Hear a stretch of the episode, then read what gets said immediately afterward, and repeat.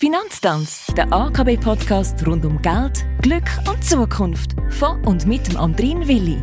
Schön, dass ihr da sind. Das ist die 46. Episode von unserem Podcast. Die Zeit rennt fast schon wie im richtigen Leben geht's da zu und her. Man höre und staune. Ich habe in dieser Staffel ein Haus gekauft. Zum Glück hat mich der Admir Iseni dabei angewiesen. Danke da dafür. Super. Du bist äh, wieder da im AKB-Studio, weil jetzt, jetzt muss ich ja auch ans Abzahlen von meiner Hypothek denken. Oder unter uns, muss ich wirklich amortisieren? In der letzten Episode haben wir gemeinsam das Thema Belehnung besprochen.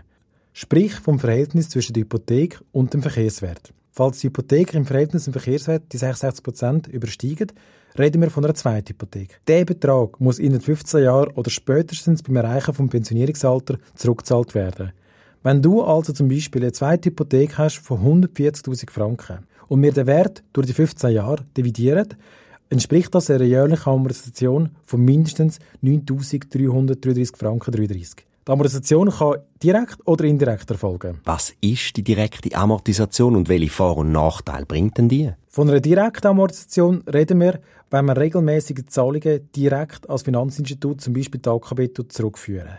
Die Hypothekarschuld reduziert sich linear und periodisch. Der Vorteil? Mit der direkten Amortisation reduziert sich die Hypothek nach jeder Rückzahlung. Das wird bei der AKB quartalsweise gemacht. Folglich zahlst du jedes Quartal weniger Hypothekarzinsen, weil ja die Schuld auch runtergeht. Die monatliche Zinsbelastung die sinkt. Der Nachteil. Aus steuerlicher Sicht ist die direkte Amortisation ungünstig.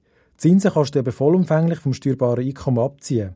Sinken Zinskosten, kannst du weniger in Abzug bringen und die Steuerbelastung erhöht sich komplizierter als denkt, also doch indirekt amortisieren. Was sind denn da die Vor- und was sind die Nachteile? Indirekt heißt, dass die Rückzahlung zugunsten von der Vorsorgelösung von 3a erfolgt. Da kann zum Beispiel ein Konto bei der AKB verwendet werden oder auch gebundene Versicherungspolice.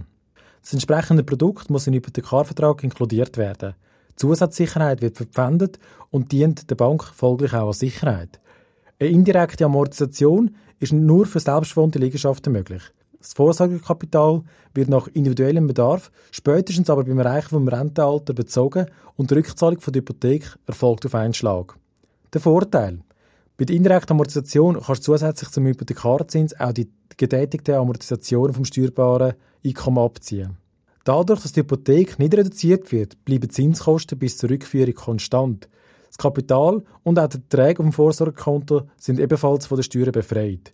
Die Steuern fallen erst bei der Rückzahlung der Hypothekarschuld an, glücklicherweise aber zum reduzierten Steuersatz.